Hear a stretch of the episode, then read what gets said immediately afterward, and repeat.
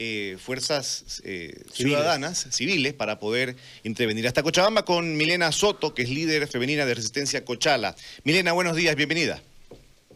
¿Cómo está? Buenos días, Jorge, ¿qué tal? Eh, buen día, ¿cómo están? Bueno, cuéntenos, por favor, un poco el contexto que los hizo a ustedes saltar nuevamente a la escena. Ustedes saltaron en la escena y son recordados en la Revolución de los 21 días, la Revolución Ciudadana, Cívico-Ciudadana de los 21 días.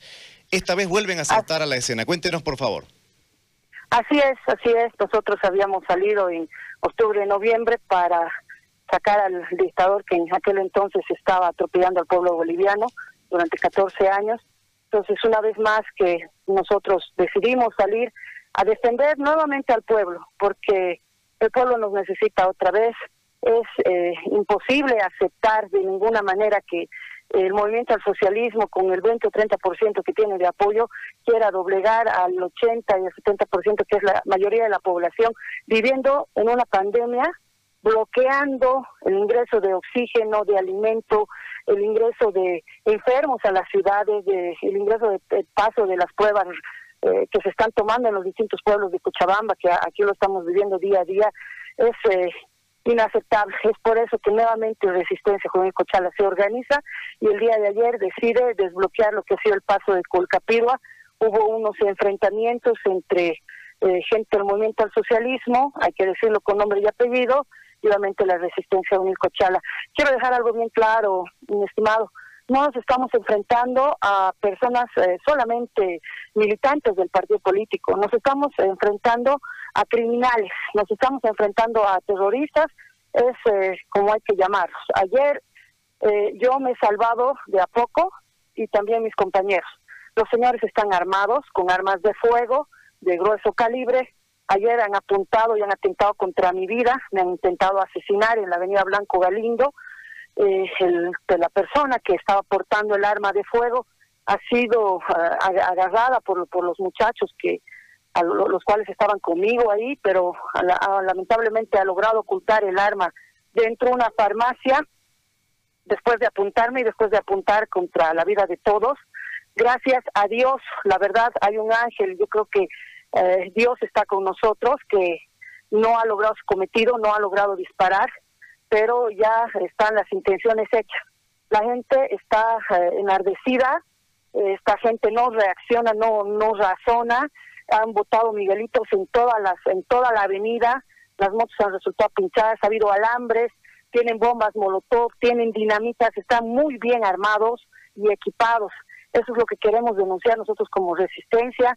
Ellos supuestamente, si no hay dinero, no tenemos plata para comprar alimento, para tener pruebas rápidas de dónde sale el dinero y el financiamiento para eh, comprar estas dinamitas, para comprar estas armas. Es, es imposible, ya no puede soportar más la población, es por eso que hemos salido. ¿Y hubo acción de las fuerzas del orden? No, la fuerza del orden no se ha hecho presente ayer para nada. Hemos estado solamente nosotros, obviamente magos, eh, eh, de las fuerzas del orden, porque tampoco esperábamos nosotros eh, chocar o tener algún enfrentamiento. Fuimos a desbloquear de una manera pacífica, pero obviamente nos reciben con armas, nos reciben con miguelitos. Hay que dejarlo bien claro. Eh, ellos dicen en las declaraciones de que supuestamente están dejando la vía libre para ambulancias, para comida, para el oxígeno. Es mentira. Toda la avenida está llena de miguelitos. ¿Cómo van a pasar las ambulancias? ¿Cómo van a pasar las personas que están sacando a sus enfermos de sus casas para tener algo de, de, posibilidad para que ellos puedan vivir? es imposible, no se puede dialogar con estas personas. Al momento, eh, ¿cuál es la situación? ¿Se instaura la paz? ¿Aún hay tensión? Eh, ¿Hay algunos puntos de conflicto? Todavía hay unos puntos muy fuertes que es cara a cara. Ayer han llegado de, esta madrugada han llegado y han arribado a la ciudad y justamente a cara a cara la gente del Chapare han agarrado flotas, les han obligado a transportarlos con presión. Entonces todavía cara a cara es un punto fuerte. Esta mañana ya ha habido un desbloqueo por parte de la policía, del comando, eh, la parte de Colcapirua también he estado chequeando las noticias que han, secuestrado alambres, bombas molotov y demás cosas. Entonces todavía hay mucho, mucho por hacer.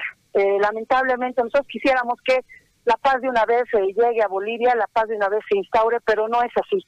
eh, tememos por la vida de todos los bolivianos. Nosotros, a pesar de la pandemia, estamos saliendo con barbijos, con alcohol, con todo lo que podemos para resguardar nuestra integridad, pero estas personas no, eso también queremos denunciar, no están cuidando a su propia gente.